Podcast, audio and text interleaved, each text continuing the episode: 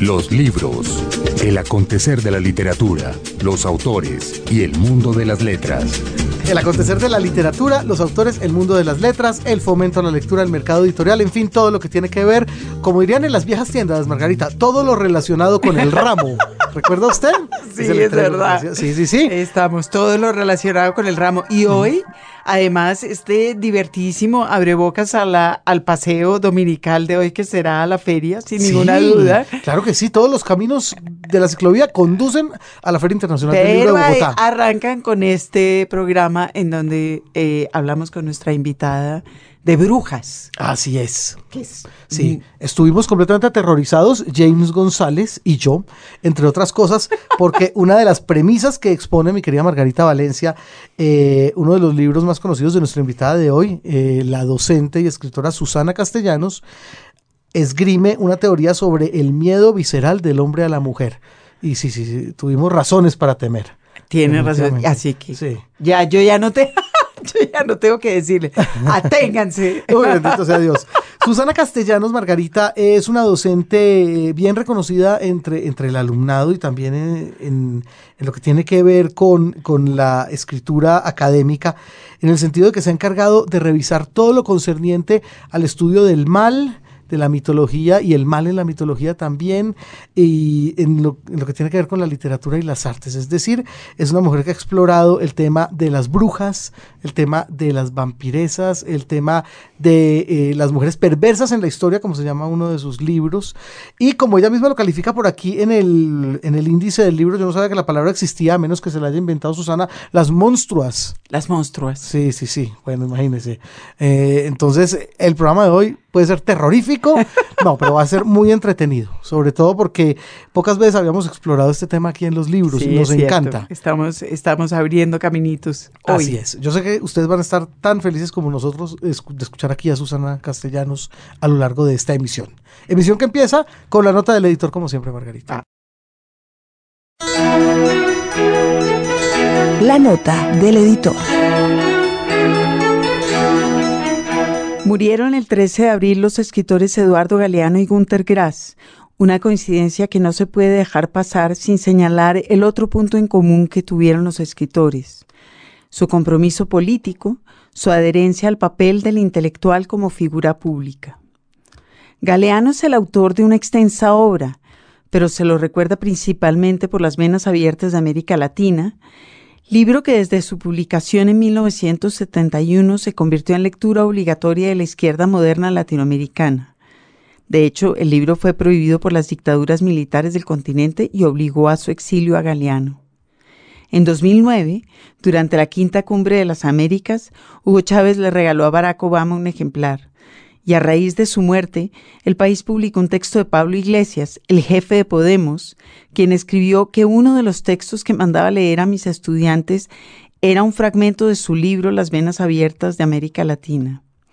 Era un libro efectivamente de lectura obligatoria en muchas aulas, a pesar de que Galeano consideraba que cuando escribió el libro no tenía la formación necesaria en política y economía, que dice literalmente, esa prosa de izquierda tradicional es pesadísima y que, comillas, no sería capaz de leer el libro de nuevo.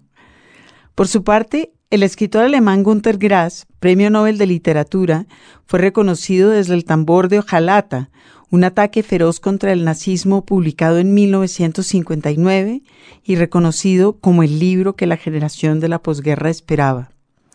Grass fue activista político toda su vida. En 2006 publicó su libro de memorias Pelando la cebolla, en el que admitió haber sido reclutado a los 17 años por la Waffen-SS, el cuerpo de combate de élite de la CSS. Hitchens lo denunció como un hipócrita y Lech Walesa pidió que le quitaran la nacionalidad polaca. No fue el único escándalo político de Graz. Su actitud crítica ante la reunificación alemana le valió críticas de todo el mundo.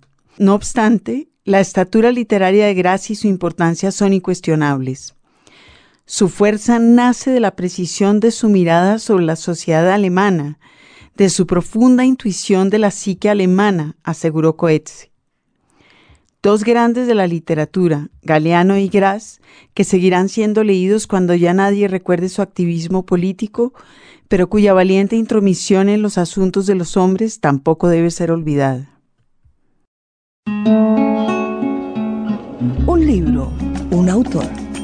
En la academia y en el mundo de las publicaciones también, Margarita, nuestra invitada de hoy, Susana Castellanos, es una referencia porque básicamente ha trabajado un tema por el cual se le conoce y a ello se ha enfocado toda su creación y además de eso también todo lo que realiza dentro de la, docencia. Y es eh, lo que tiene que ver con las representaciones del mal en el arte y en la literatura en general. Bueno, que le va a gustar mucho a nuestros oyentes. Es un tema, es, una es un referente por eso, pero además es un referente porque es una estupendísima maestra y sus estudiantes la adoran para siempre. Me consta porque he tenido referencias grandes y amplias al respecto.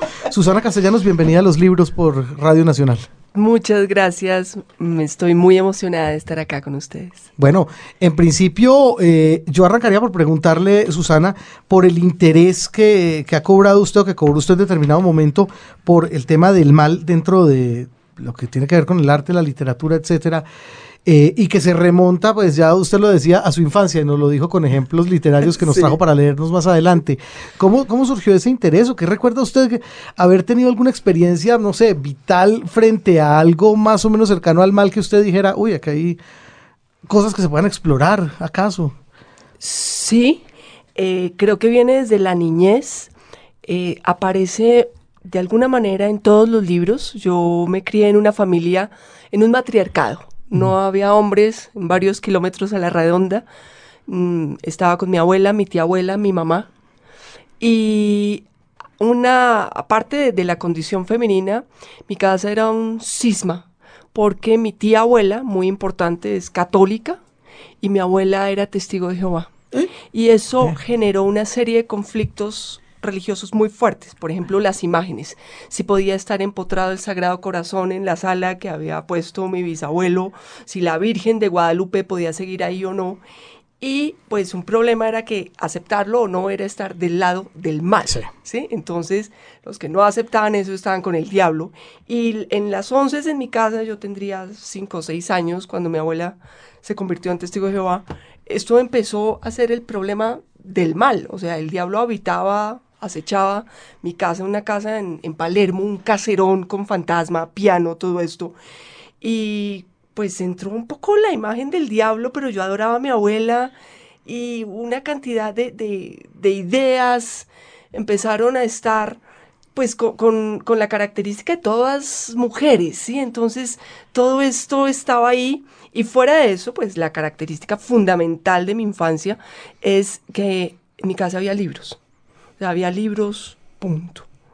y todas ellas, ya fueran testigos de Jehová, mi mamá en ese momento era comunista, atea, eh, de izquierda, galopante, y pues todo el mundo tenía posiciones, pero todas las argumentaban con libros.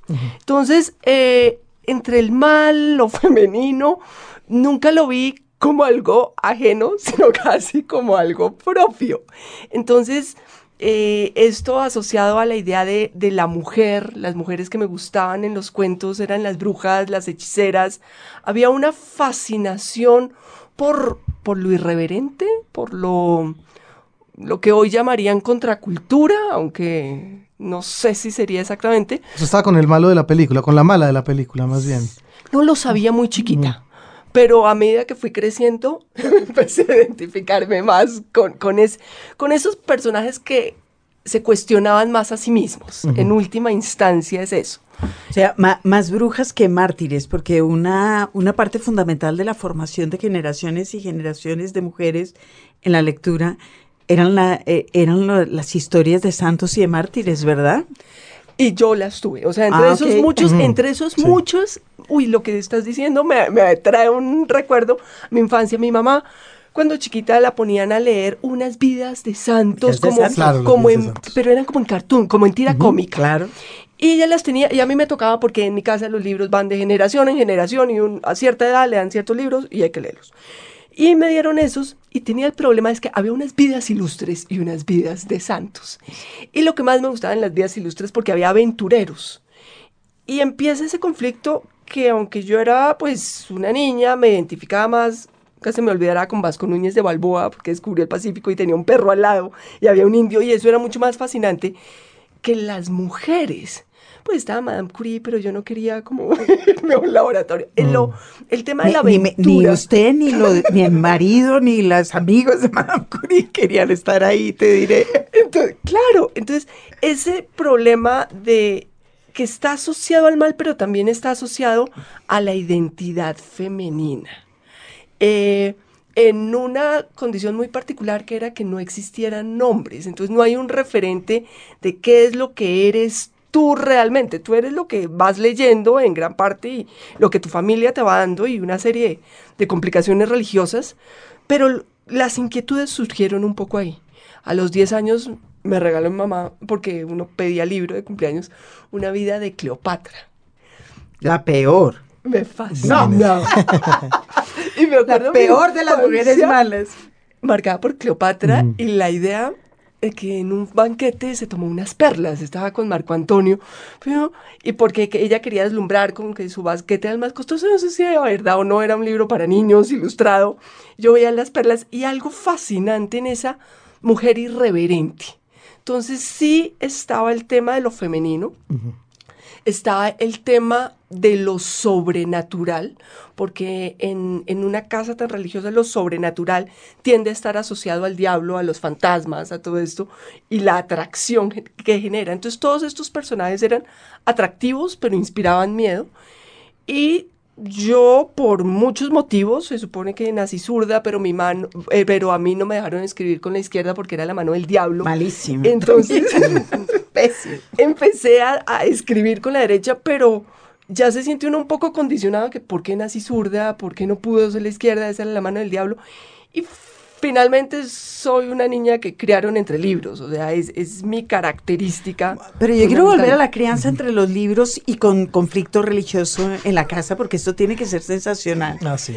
Una abuela, que, es decir, eh, si eran todas lectoras y eran todas religiosas, tenía que haber inquisiciones, no una, sino 18 inquisiciones. Las hubo. ¿Cómo hace uno? Eh, eh, es decir, unos abogaban por una cosa, otros por otra, usted iba... No. ¿qué? ¿Cómo era eso? Fue mucho más dramático de lo que te puedes imaginar. O sea, se quemaron libros. Opa. Además, además, mis libros de brujería. Cuando yo empecé a interesarme por todo lo que son eh, las religiones africanas, por ejemplo, que, es, que ese ha sido uno de mis grandes intereses, por mi primera colección de historia de la magia, en el momento en que mi familia estaba entrando en, en la religiosidad profunda, eh, pues, o sea, tocaba sacarlos. Sí se creía que estaban cargados del mal, o sea, sí se quemaron libros, se quemaron brujas de trapo, todo esto.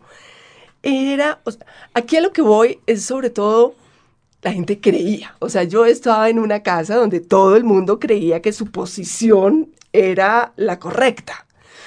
Y eso hace que tú sientas como, ¿dónde estoy yo en todo, en todo esto? Porque de todos modos, sí hay una preocupación espiritual en uno, sin duda, cuando se ha criado así, aunque hay una irreverencia, pero mi irreverencia no fue hacia el ateísmo, porque pues no se podía, ese no era como el espacio cuando te han educado con tantos fantasmas, ángeles y demonios. Pero uno, uno piensa que es lo único que uno puede ser en una casa donde la abuela es testigo de Jehová y la bisabuela es católica. Sí. Le toca a uno ser ateo, ¿verdad? Como su mamá quizás. es mucho peor. Yo me identificaba más con el ángel caído. Entonces, de ahí toda mi fascinación con los rebeldes, eh, con las hechiceras, que en últimas eran la idea del amante de Satán, y con esa idea del ángel caído del siglo XIX, ¿sí? De esos, ese personaje como, listo, puede que Dios exista, no voy a entrar a discutirlo, pero en esos niveles de perfección yo no llegué. Y es cargar muchos años, mucho tiempo con una culpa. ¿sí? Es distinto a ser ateo porque uno cierra un cajón y no quiere como que nadie le toque el tema. No me pregunten si creo en Dios porque fue muy fuerte en un momento dado. Yo me casé con un hombre testigo de Jehová en un momento dado, un matrimonio que duró ocho meses. eh, y entonces todo esto, cuando se acabó el matrimonio, él también hizo la respectiva inquisición, mis Ah. libros de vudú cayeron por una ventana. Y parte del tema era que yo investigaba sobre religiones africanas, particularmente en ese momento vudú y santería, y que eso estaba trayendo algo, algo nefasto al hogar. Y entonces los libros han estado cargados, además de cierto poder mágico, siempre, ¿sí? Es, es eh, si merecen ser quemados, han de pues ser sensacionales. Entonces, y eh, en una casa, como te digo, que, para la gente los libros son muy importantes. Eh, cuando yo me separé, lo único que me importaba sacar eran mis libros, ¿sí? O sea, de resto no hay nada. Es un tema sensacional para el divorcio. Sensacional y complejo. digamos. Es, uno sale, sí, pues porque son libros desde mi tatarabuelo, y además uno tiene, pues ahí están todos los latinoamericanos, me acuerdo, estaba en esa casa, todas las colecciones, ¿sí? la enciclopedia de literatura. O sea, entonces es, es, eh, tienen un valor muy profundo, eh, casi que en la, en la la identidad de uno, ¿sí? ¿sí? Ver ciertos libros en el cuarto de uno ya forman parte de lo que uno es, así, así me siento tranquila. Yo quisiera saber, Susana, si eso en algún momento determinó también un modo de ser, digamos, dirigido hacia estos intereses que usted tenía. Es decir, la primera imagen que me hago yo, por ejemplo, de alguien que está leyendo eh, mucho esoterismo, mucha lectura sobre el ángel caído, etcétera, me hace pensar en un personaje medio gótico en su vestir o que escucha metal, seguramente, no sé, puede ser un preconcepto, pero en ese sentido, digamos, había una vida consecuente con eso, digamos ya en, un modo de vestir, etcétera. Es, muy curioso lo que estás mm. diciendo en mí. No, eso vino a salir mm. en mi hijo. Ah, en mí no. Eh, no porque siempre ha sido más un tema intelectual que un tema de apariencia. De hecho, esa es una de mis conversaciones con mi hijo anarquista punk. Pero no, para mí no era la, la... Yo estudié en un colegio femenino. Eh, me vestía normalmente con tendencia un poco, tal vez a lo hippie, más, aunque ese era más como el, el estilo de mamá. Pero no era mi vestimenta no era agresiva, digamos, no era contestataria. O mm. no. Eh, aunque puede que no fuera en la Javeriana, estoy en la Javeriana, ¿verdad? Bueno, de, hay una comunidad metalera importante también. y en cuanto a la música, ¿qué escuchaban? eso sí estuvo muy marcado por mi mamá. Mi mamá eh, tenía una absoluta fascinación por todo lo que ella llamaba músicas de negros de los 70s y los 80s, todo lo que era samba, bossa nova, eh, yo después entré un poco en lo que era un poco el post-rock alternativo, grupos británicos y estas cosas, pero era, era un poco ese... ese Curioso. Esa es la, la onda. Estoy pensando en los metaleros y las Claro, de alguna manera uno piensa que puede haber una consecuencia ahí también, digamos. Lo que pasa es que tomó mucho más lado desde lo femenino. Entonces, eso hace que sea como un poco más suave, más armónico, es decir, era más del lado de las hechiceras celtas. Y yo entré mucho en lo que he trabajado fundamentalmente después de la carrera, que es mitología. ¿sí? mitología nórdica, mitología celta. Entonces atenúa un poco la fuerza de lo demoníaco, digamos, que tiene la, la, música metal, que después tuve que venir a a soportar por, mi hijo. Pero sí, eso, es, eso es un poco eh, irónico, eh, porque las, eh, las posiciones yo las sentía muy profundamente, pero no se reflejaban particularmente en mi forma de... Hay mujeres metales. Claro, hartas. Aquí nomás seguramente a esta hora nos debe estar ayudando en, en redes nuestra querida Evelyn. Eh, Evelyn Rico es completamente metalera de, taches y ropa negra. Pero, ah, que hacen música es mi pregunta. Ah, también, claro, hay bandas de mujeres también muchas. Seguidoras y, músicas también, claro. ¿Sí? ¿Sí hay muchas? Sí, sí, sí, las hay. Porque no son tantas las mujeres en el, en el rock y en la, y en la música. No, pero no. Las son. y yo le voy a botar esa pregunta a Susana porque a mí me da la sensación de que al margen de las, em, digamos, del componente místico o del componente esotérico, eh, todos sus libros, Diosas, Brujas y Vampiresas, que tenemos aquí, Mujeres Perversas, La Bruja. amores malditos, sí. Tiene que ver más bien como con...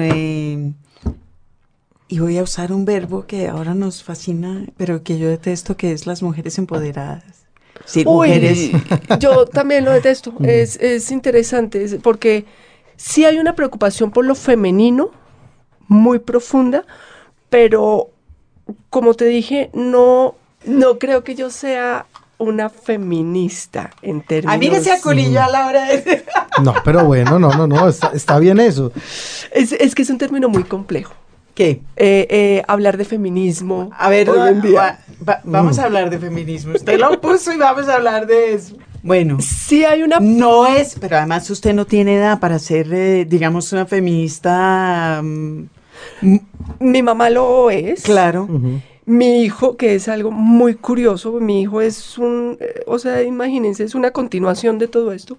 Entonces, él se declara feminista y eso es complicadísimo porque eso es lo que me da un poco la medida de cómo se está viendo hoy en día, ¿sí? lo que un muchachito de 22 años entiende por feminismo. ¿Qué entiende un muchachito de 22 años Una por feminismo? Una igualdad de género poco caballeros. Era lo mismo que entendían en los 60 y lo mismo que entendíamos en los 80 por el feminismo. Pero hubo una generación que creo que fue la mía, que no es tan hubo unas, de, unas mujeres y otras mujeres. Sí, pero digamos, hubo unas mujeres y otras mujeres, pero digamos, en muchas casas, y, me burlo de Nicolás, Nico es más, parece un hijo de mi mamá, una continuación de esas posiciones más eh, radicales. Para mí, los libros tienen es un profundo cuestionamiento. Los libros suyos. Míos. Sobre qué es ser mujer hoy en día. No es, no, es el tema, no está explícito, pero de alguna manera Diosas, Brujas y Vampiresas es un recorrido sobre la relación de la mujer y el mal en la mitología y en la literatura a lo largo de la historia. ¿Por qué se ha asociado a la mujer con el mal? ¿Qué hay, qué elementos existen que hacen que eso sea razonable? Que es básicamente como que les han atribuido un comportamiento más arrebatado desde, desde la antigüedad hasta hoy en día. Las diosas. Arrebatado no, la palabra que se usa en general es irracional versus la racionalidad masculina. Es que yo sí soy feminista. Bueno. Arrebatado. sí, o sea, irracional y arrebatadas. Eh, ¿Por qué lo estaba pensando? Porque, por ejemplo, todo lo que son los huracanes, eh, las, eh, sí, todo lo, devastador a su paso, sí, claro, es irracional. Eh, y entonces vamos viendo cómo en todas las culturas, es decir, sumerios, babilonios, egipcios, griegos, de los griegos en adelante más marcado, y la tradición judeocristiana, más la cristiana que la judeo, pero van a estar construyendo una imagen de mujer. Y el problema que he sentido desde muy niña es que uno se mira, uno como mujer se mira a partir de eso que han construido otros lo que es una mujer. Entonces, por ejemplo, cuando los hombres eh, leen un cuento y ven un héroe o el príncipe, se identifican fácilmente, pero ese eh, héroe los héroes griegos pueden tener muchas esposas, pueden cometer errores, pueden eh, realmente hacer lo que quieren y para ello ellos se definen alrededor del honor, de la valentía, digamos. Y, después se mueren. Sí, sí, suele pasar. Sí, es por eso que bueno. sí, sí, sí, sí, claro. Ellas no. Entonces, cuando uno de niña empieza a leer unos cuentos en los que no es muy claro ¿cuál sería el personaje con el que yo me identificaría? Que como les decía hace un momento era más como Vasco Núñez de Balboa. Nos hacen falta héroes a las mujeres. Sí. ¿Nos hacen falta héroes a las mujeres? Creo ¿Sigue siendo cierto eso? Creo que toca buscar, creo que sí existen, creo que han existido siempre y de eso se tratan los libros. O sea, creo que personajes como Circe, como incluso como Medea, creo que personajes que no han sido los protagonistas de las historias, pero que están ahí de una forma latente y dependiendo de cómo uno los mire, sí están. Creo que lo que no se ha hecho es resaltarlos lo suficiente, pero existir existen. Y de alguna manera este libro, el de diosas, que, es, que son personajes literarios y mitológicos, es de alguna manera un rescatarlo. Está en un rincón, ¿sí? Pero, pero son personajes con una fuerza brutal. Lo que pasa es que a veces les dedican tres párrafos o incluso a los personajes. Bueno, a Medea más de una tragedia. Más de una tragedia, pero, pero ella, sí, ella tiene el problema, la, como la han mirado, porque uno, porque creo que con el tema de lo femenino hay una tendencia a querernos creer buenas, como si eso fuera el atributo fundamental. Entonces, asociar lo femenino Es la, es la carga peor de las mujeres. es, eh, hay que ser buena. Si no eres buena, no eres. Y esto es, no, no, no, un momentico, somos humanos, ¿qué es lo femenino? Y sí, puede que lo femenino tenga un componente emocional muy marcado, pero ¿quién dijo que es que lo racional de verdad había que asociarlo a lo bueno o a lo ideal? Es ahí donde está Descartes. la, Sí. la, la- exactamente, No, pues, exactamente. Claro, a mí se me- Entonces, se me ocurre que, es por ahí ejemplo, donde está el lío. que por ejemplo entre los superhéroes de, de DC Comics, por ejemplo, está Superbad, Batman, Aquaman, etcétera, está la Mujer Maravilla únicamente. Es decir, si hay una un porcentaje aparentemente mínimo, si, si miramos ese tipo de, Pero de heroínas, claro. que me imagino que también se verá reflejado en la, en la historia en general, donde hay muchísimas menos heroínas eh, que héroes, y de repente no sé si haya en esa taxonomía muchísimas más antagonistas que, que O la- protagonistas o- buenas. O la heroicidad femenina era definida, como dice Susana, a través de Del la mal. bondad, Ah, bueno. de, de- de la bondad o, o- del papel que nos siguen asignando, que es el papel de cuidadoras. Sí, las, las mujeres, las heroínas con las cuales las mujeres deben identificarse son las que, las más queridas, las más, buenas, las de las que hacen la casa, el hogar. Claro, sin duda este libro plantea que el equivalente a- al héroe en femenino sería la hechicera. De ahí mi exaltación de la hechicera. Entonces, no se trata, ella tiene otras funciones.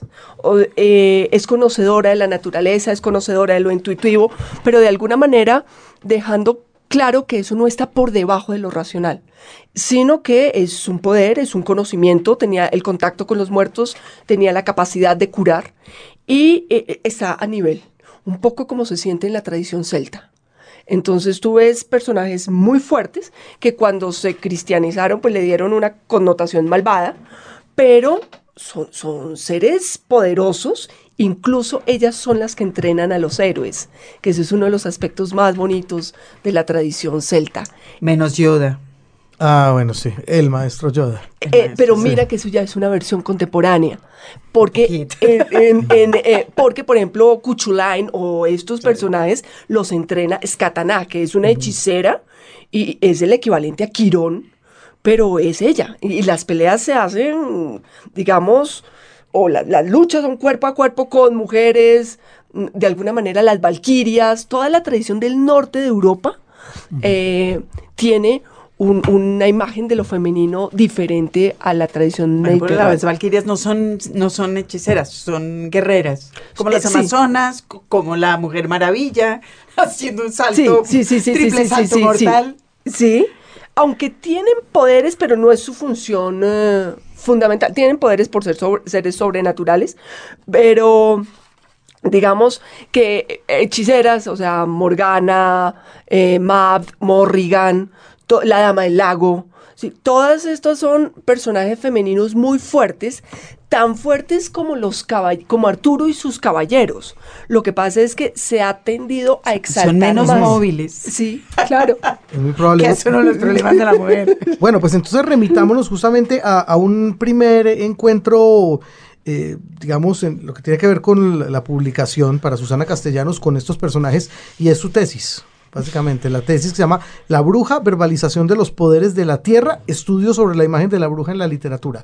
Ahí ya hay un primer, digamos, una primera búsqueda de taxonomía, supongo yo, que es encontrar a ese personaje, a la hechicera malvada dentro de lo, de lo literario. ¿Cómo fue ese proceder en la, en la universidad? Eso, eso fue muy interesante porque en ese momento en la carrera de literatura no era frecuente ese tipo de trabajos. Si bien fue, fue un trabajo al que le fue muy bien, eh, estaba más asociado a antropología y a historia. Y fundamentalmente, como han sido todos los trabajos ya desde ese momento, era un tema de búsqueda de entender lo femenino. Entonces, aunque se ha, se ha asociado la hechicera, la bruja tradicionalmente, desde ese momento ya queda claro que lo que hay es una búsqueda de lo femenino y una pregunta de por qué ha estado asociado al mal. ¿Qué es lo que ha hecho que se vea asociado al mal?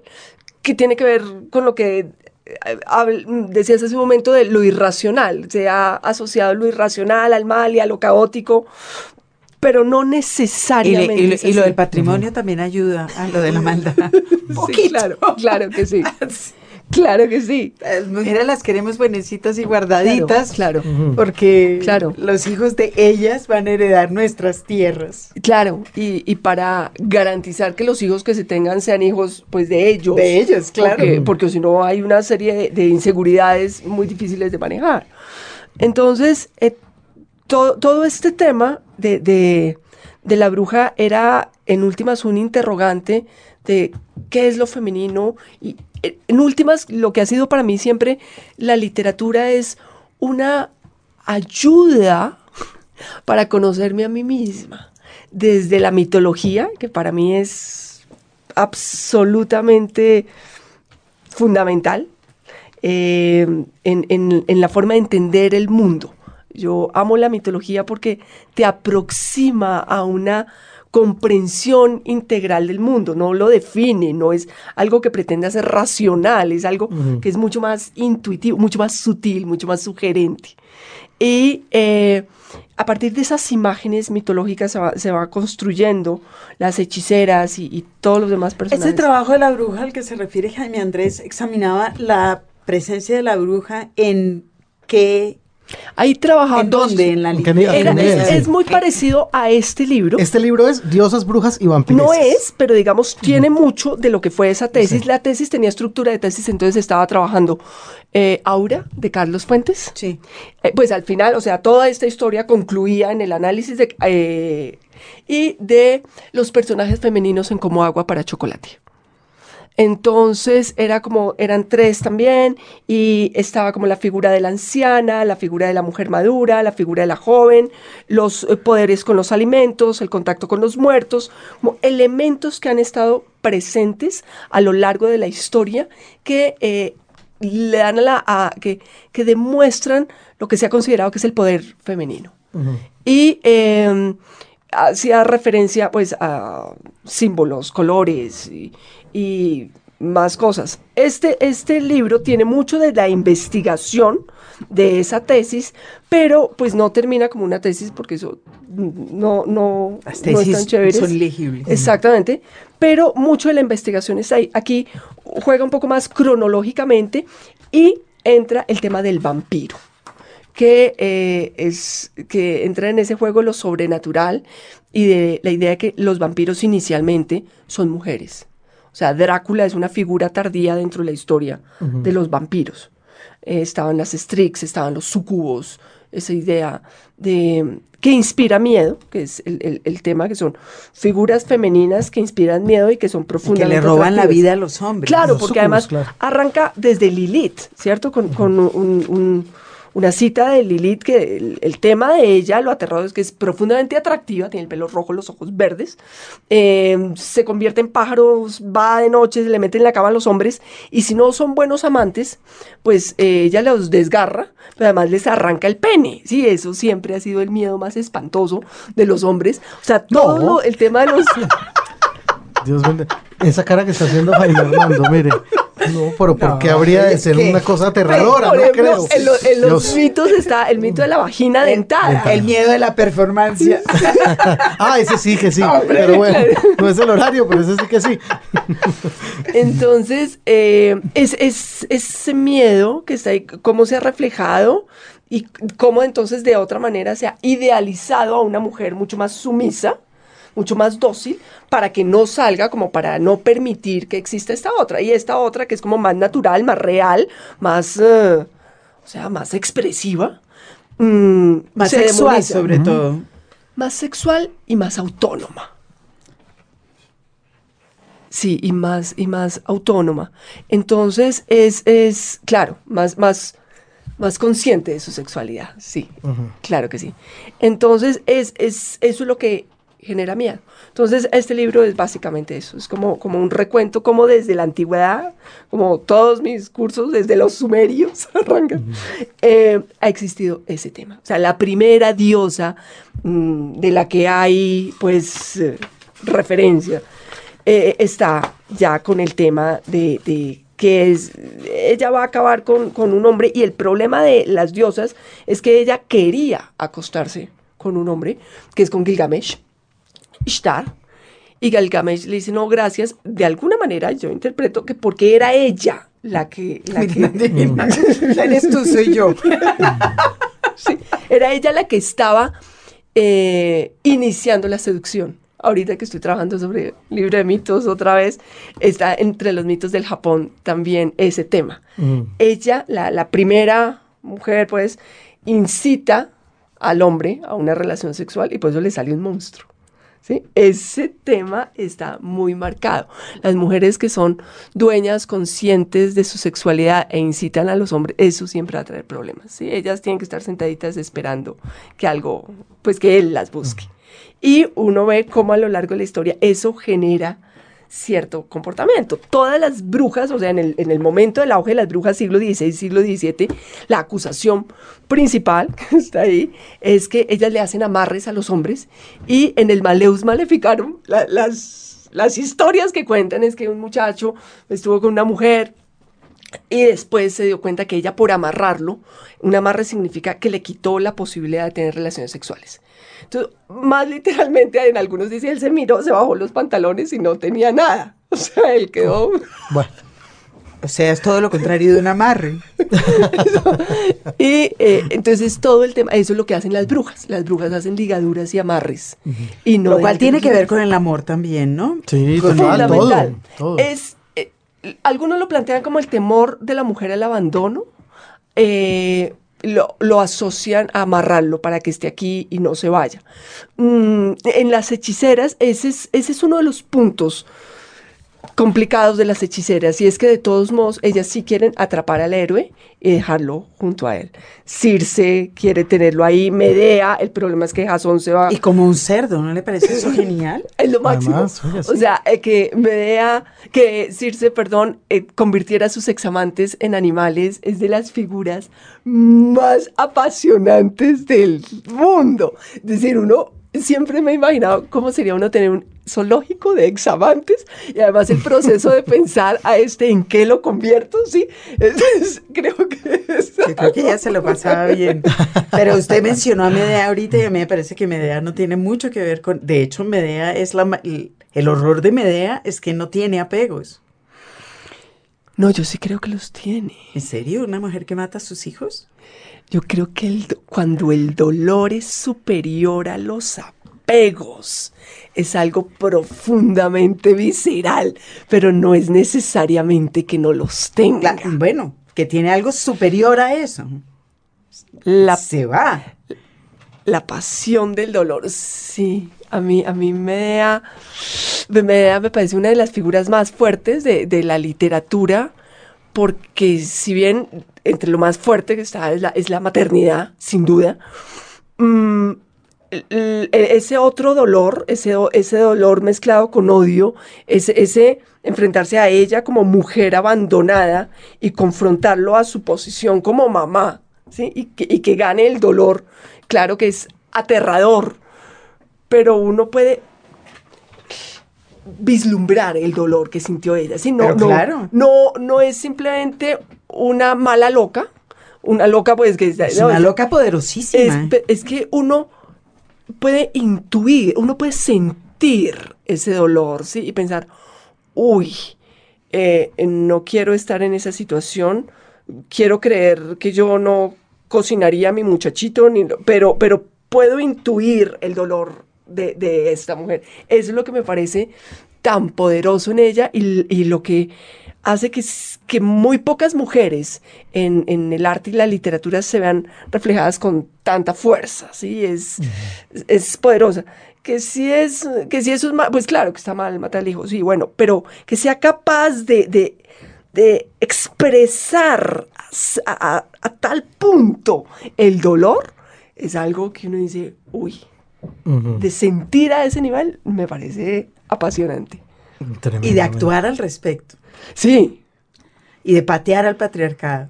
Es, es, es, es muy, es muy interesante. O sea, es, una figura que me parece apasionante, como otras que aparecen ahí, que son como em, Judith, eh, las figuras bíblicas, sí. Que no tienen la misma fuerza media, porque es que de todos modos cortarle la cabeza a un hombre con el que acaba de dormir, pues sí es un poco impresionante, pero no tiene la fuerza de matar a un hijo. Entonces, eh, es, pero son, son, son mujeres capaces, en última instancia, de, romper ciertos, ciertos esquemas. Bueno, momento de invitar a Susana Castellanos, nuestra invitada a los libros, a que nos lea un fragmento de Diosas, Brujas y Vampiresas, me parece. Ya que los tres tenemos el libro aquí, coincidimos en que de ahí podía ser la lectura. Puede ser como arranca, aunque el libro es un ensayo, tiene unos fragmentos que son bastante subjetivos con los bueno, que como el ensayo. trataba, eh, pero estos muy, digamos, son casi literarios, con los que yo traté de darle un poco un marco a, lo que era el contexto del libro. O sea, no, no tiene, si bien hay una profunda investigación, no quería el rigor académico, que es otro de los temas con los que estado un poco en conflicto eh, como profesora. O sea, creo que la lectura debe llegarle un poco a los jóvenes, eh, me interesa como cogerlos desde su lado profundo, subjetivo y no solamente desde el lado racional.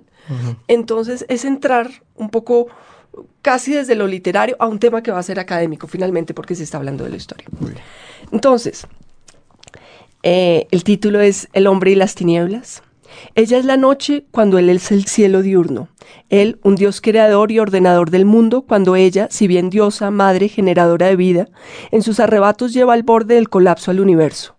Si él es el sol cálido de los pastores, ella la luna fría de los espantos. En la tierra, él será el héroe, racional, equilibrado, modelo y arquetipo de su pueblo, mientras ella será la hechicera apasionada y voluble, marginal y peligrosa. Pero desde el inicio de los tiempos, Él lo observa todo, con sus celestes ojos gris azul, que observan el mundo con fría mesura. Ella tiene los ojos verdes, el color del mal, o tal vez oscuros como la tierra en la que, bajo la aparente calma de la superficie, fluyen pasiones insoldables en las que se baten la vida y la muerte. Él está solo. Ella le atrae pero le teme. La ve salvaje, inconstante incierta. La ve hermosa y sensual, pero la preferiría dócil, calmada, tranquila, sumisa. Ella quiere retenerlo, pero él necesita conquistar el mundo y no puede mantenerse a su lado. Entonces ella inventará artimañas, pociones, hechizos y sortilegios para retenerlo. Los filtros de amor surgen de su necesidad de ser deseada. Entonces, es, así arranca el tema, el capítulo de el irremediable temor masculino a la mujer y cómo va a surgir la imagen de la hechicera, que va a ser una continuación de la imagen de la diosa. Entonces, de alguna manera, cómo se va encarnando lo femenino a lo largo de la historia.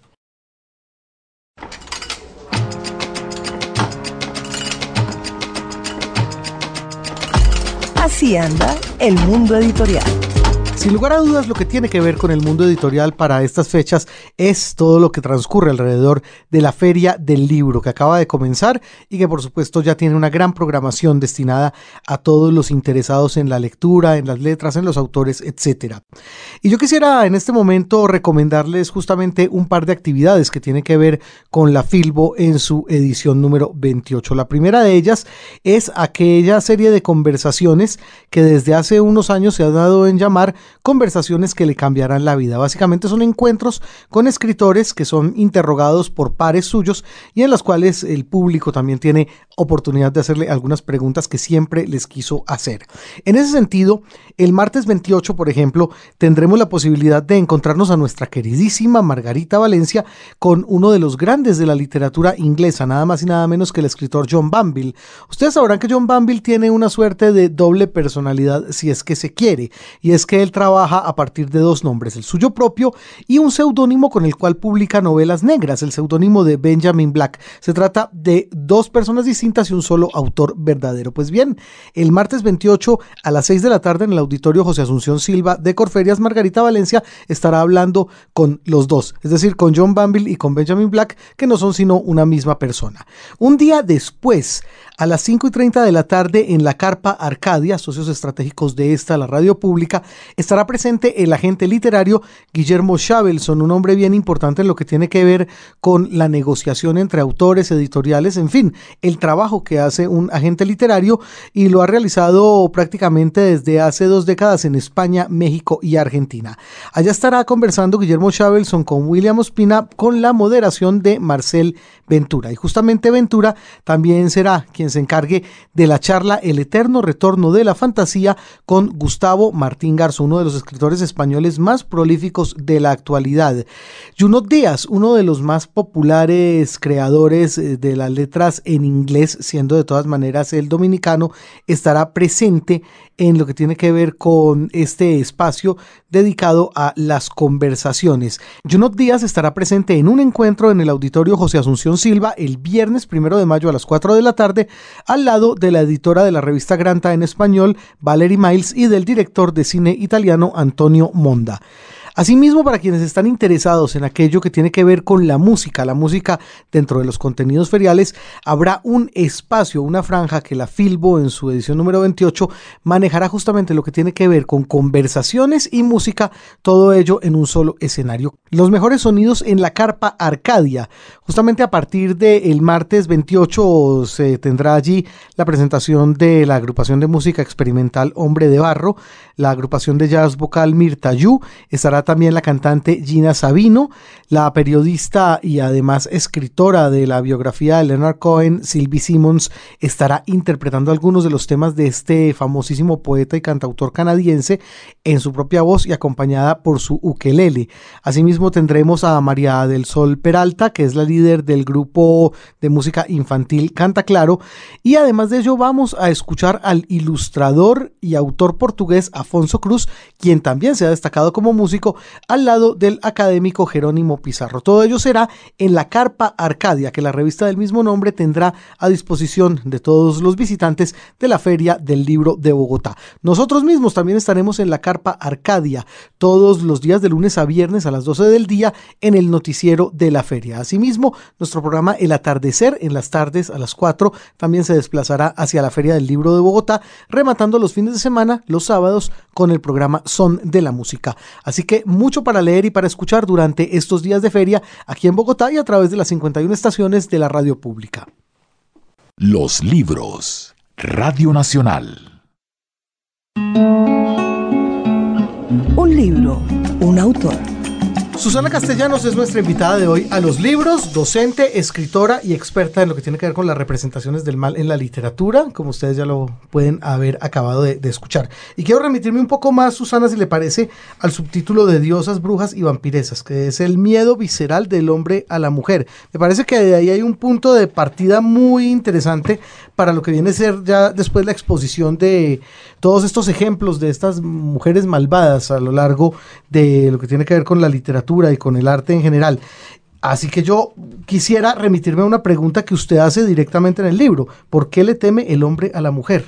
¿Y a qué conclusión se puede llegar al respecto?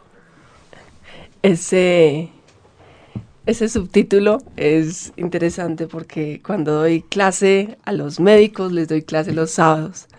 Me dijo uno, profe, miedo visceral. Ellos no entendían Ah, mucho claro. eso. Eso involucra el hígado. y sí, de alguna manera lo Sí, que uno claro.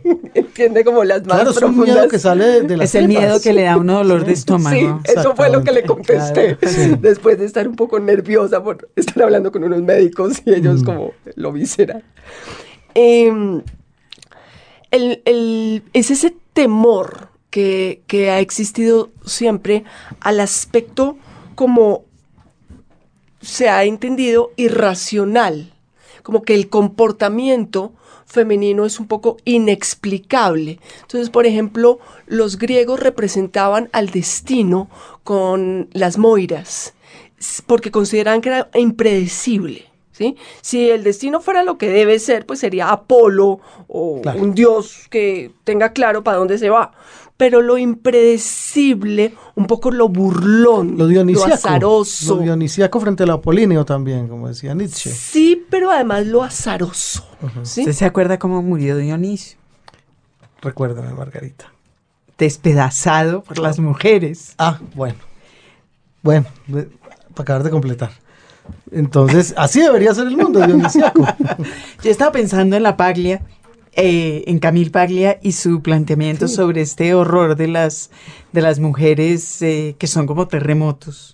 ¿Sí? digamos, como, Como las, las mujeres Ménades, que sí. no son como las, sí, como las diosas báquicas, como Ajá. la, eh, en fin, etcétera, etcétera, eh, como lo que no se puede contener, lo incontenible, porque las mujeres son, por supuesto, las contenedoras, además, porque son la vida y, y son lo que el hombre no entiende. Eh, digamos, un, un poco va usted por ahí, por ese lado, eh, esta mujer que además fue la que entronizó a Madonna como, digo, el Camille Paglia, como nuestro héroe contemporáneo por excelencia. Ah, al padre Gaitán en la Javeriana también le encantaba Madonna y seguía esa línea de, de Ma- Camille. Madonna y Camille Paglia. Sí. Eh, sí y no, porque creo que al final del, libro, digamos, sí se apunta a que ha existido un miedo a la mujer, Eh, pero también tiene que ver con la mirada, la perspectiva que se ha tenido a lo largo de la historia. Y eh, creo eh, la, la propuesta del libro es un poco una mirada diferente. Hasta el momento se ha visto como el hombre ve a la mujer, le inspira miedo, como si se estuviera diciendo desde el principio que él es ¿sí? el creador, él es el que está primero, todas estas cosas. Sin embargo, existe otra posible mirada que es que ella fuera la que lo imaginó héroe. Entonces, en lo que les acabé de plantear en el, en el principio, ella, él está como el dios del cielo, el dios de lo racional. En muchas culturas se cree que son los dioses los que crean el mundo, los que crean el mundo, pero luego, como plantea en, pues, cualquier libro de historia, primero estaban las diosas madre y había algo de creador en ellas, pues son las diosas de la fertilidad. Está, el, el libro apunta que posiblemente así como han estado lo- las eh, hechiceras como en ese espacio lo- de lo sobrenatural y es una proyección de una serie de imaginarios femeninos, también lo es el héroe. O sea, es- ella lo imaginó héroe, a ella le gustaba, a la hechicera le gustaba creer que él era valiente, que todos esos ideales que se le han atribuido Como en la literatura caballeresca, por ejemplo. digamos. Estamos exactamente. hablando de este hombre que va y se hace matar, no por su honor, sino por un pañuelito de... Exactamente. Y que ellas, ella lo quiso ver así. O sea, también ha existido el tema de cómo han querido ellas ver los hombres, pero por qué es que eso se ha atribuido como la realidad. Sí, como es que son valientes. No, no son valientes. A uno le gusta creer que son valientes. Y eh, entonces ese, ese miedo está de alguna manera también en la imaginación. Eh, el hombre tiene miedo a lo que no puede explicar racionalmente, digamos, eso, eso se ha visto a lo, a lo largo del, del siglo XX, muchas investigaciones ah, que tienen que ver con el tema de las brujas, con el tema de Lilith, apuntan a que son como una corporización de todos esos miedos masculinos, pero además, más allá de eso, está ¿Qué son ellas? Ellas desde dónde están mirando y qué es lo que están viendo y también cuáles son ¿Cuál sería si empezáramos a ver el mundo desde los ojos femeninos? Que sería lo de una forma más consciente, que sería lo que vemos. De manera que parte del miedo visceral del, del hombre a la mujer eh, se deriva de la imagen de, de hombre que la mujer le impone. es una opción. Eh, no. En ese mm, sentido, claro, su hijo tiene toda razón de ser feminista. Yo estoy con él ciento por ciento. Eh, sí. A- a- Hay, una, hay, hay algo de eso. Hay, hay algo de eso, hay algo de ese juego de imágenes con los que nos proyectamos, con que idealizamos a alguien y queremos creer que es eso. Entonces, es interesante cómo las hechiceras en la literatura siempre se enamoran del héroe, buscan ese héroe, no buscan cualquiera, el que ellas quieren creer que mata al dragón, que es capaz de, de hacer algo excepcional y hay una presión de alguna manera frente a eso. Entonces, es, es interesante también tratar como de mirarlo desde, desde el otro lado. Pero el miedo a lo irracional, a lo arrebatado, a lo que no tiene como una forma eh, predecible, a que las emociones desborden, sí está a lo largo de la historia. Bueno, justamente yo quería plantear un ejemplo aquí, Susana, que tiene que ver con uno de los artes que a mí más me gusta, que es la ópera. Eh, está Turandot de, de, Puccini, donde está esta princesa japonesa, que es la princesa Turandot, que parte su, digamos, su maldad parte del hecho de que es ella a quien, quien teme en realidad a los hombres.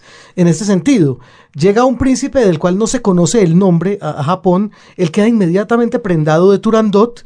Resulta que ella no quiere saber de hombres porque su abuela, eh, estuvo esclavizada por quien fue su esposo en ese momento, entonces ella decide que todo hombre que la pretende tiene que resolver tres acertijos y si no lo resuelven, a, a, la guillotina. O sea, lo decapitan y exponen su cabeza, eh, su ilustre cabeza, dicen incluso en la, en la, ópera, en un palo en la Plaza Mayor. Pero este príncipe se enamora perdidamente y logra resolver los tres acertijos.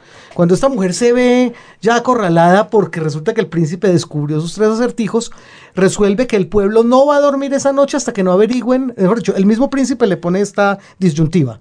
Yo resolví sus acertijos, pero vamos a poner una condición más entonces para que usted sea mía definitivamente, y es la siguiente, averigüe mi nombre de aquí a la mañana. Si lo logra averiguar, yo me voy.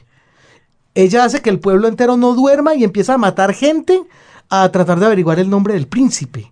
Lo curioso de todo esto es que en la ópera hay una matazón tremenda por cuenta de eso y sin embargo eh, ella no logra descubrir el nombre del príncipe eh, y, y, entonces como no lo descubre, quedan todos muy felices para siempre. Es uno de esos ejemplos además en que la literatura, eh, la mala del paseo es quien, quien queda feliz para siempre, en serio. Sí, claro. Resuelve triunfar y todo ello ante un temor que ella tiene, tal vez irracional, no sé, o tal vez visceral, como usa la palabra Susana, a los hombres. Yo quisiera saber, y por eso me demoré un poco en la, en la exposición, Susana, si alguno de estos, eh, algunos de estos personajes malvados femeninos han nacido precisamente por eso, por un terror a, a, al hombre, al, al, género opuesto. Turandot lo, lo es, por ejemplo, uno, un ejemplo clarísimo de Sí. La fierecilla domada. La fierecilla, la fierecilla domada, de Shakespeare, claro. Por ejemplo, uh -huh. eh, en algunas versiones, los orígenes de las Amazonas, eh, por ejemplo, mmm, sí, hay, hay, un, hay un temor uh -huh. o una reacción contra, contra algo que pasó, por decir algo, eh, la gorgona medusa, ¿sí? A ella la violaron y, y, entonces va a petrificar a todos los hombres uh -huh. en adelante, o por lo menos esa es una de las interpretaciones. Sí está eh, eh, ese miedo, pero usualmente como se han narrado, es más un miedo a lo femenino. y no, o sea, ellos pocas veces se remontan hasta esos orígenes del comportamiento, uh -huh. del comportamiento femenino. Eh, sí, hay, hay, muchos de los monstruos. Caribdis o Escila era muy hermosa y pues tuvo un problema con otro y la volvieron un monstruo. Como monstruo pues queda súper resentida y ataca a los hombres en, en, las tormentas marinas. Pero hay otras que pareciera que es que disfrutan hacerle mal a los hombres, ¿sí? Como uh -huh. por ejemplo todos estos... Como las mujeres de las rancheras. Ah, sí, todas. Pero las mujeres de las Por eso las dedicamos, claro. Por eso es que las dedicamos. Sí. claro, claro, como son todas estas leyendas del siglo XIX de los ojos verdes y o Lorelei uh -huh. que va por el ring y a ella sí le gusta ver cómo se ahogan, ¿sí? Pero el placer es, es como ese, como, wow, te moriste. Bueno, Muérete. En, el, en el caso de que estas eh, malvadas sean el centro de la historia, como ocurre en Turandot, hay, hay otro componente de esa ópera que ya lo manifesté que a mí siempre me asombró mucho, y es que la mala triunfa. Eh, cuando normalmente en cierta literatura de cierta época nos encontramos con muchos ejemplos aleccionantes en que el malvado del paseo o la malvada del paseo tiene que recibir una lección. En este caso, Se- ese- esa pobre mujer se casa, hombre. bueno. Pero se supone que ah. felices. ¿Qué es lo que no quiere? Es verdad. Claro, claro. No, no, ella termina enamorada. Ella, de hecho, eh, acaba la ópera Pues diciendo, era un baboso. diciendo que ha descubierto el nombre del príncipe. Su nombre es Amor. dice Amor. ella. Ah. Amor. Sí, pero por ejemplo, en, en- en el libro hay algo interesante y es para las hechiceras, la que se enamora pierde. O sea, enamorarse es una forma de perder. Pueden seducir, Vale, pero no pueden claro. enamorarse. En el momento en que una hechicera se enamora, pierde los poderes, pierde prácticamente su identidad y su independencia. Entonces hay unas versiones que dicen que Circe, en el momento que Ulises se fue, comenzó a envejecer. Y ella llevaba miles de años divinamente, había seducido a todos, tenía un zoológico de examantes y el problema fue enamorarse. Sí es constante en, en el tema de las hechiceras que eh, el- lo que se llama el amor, como ella perderse a sí misma por la idea absurda de fusionarse con el otro, es lo que termina acabando, anulándola. Que eso me parece muy interesante que esté desde los relatos mitológicos. Es verdad. Y a- algunos creerán que es verdad. Y algunos creerán que es verdad. Bueno, pues ya lo Claro. manifestó, se casó, qué, qué castigo, claro. Pobre Turandot. Condenada toda su vida. Sí, sí, sí, sí.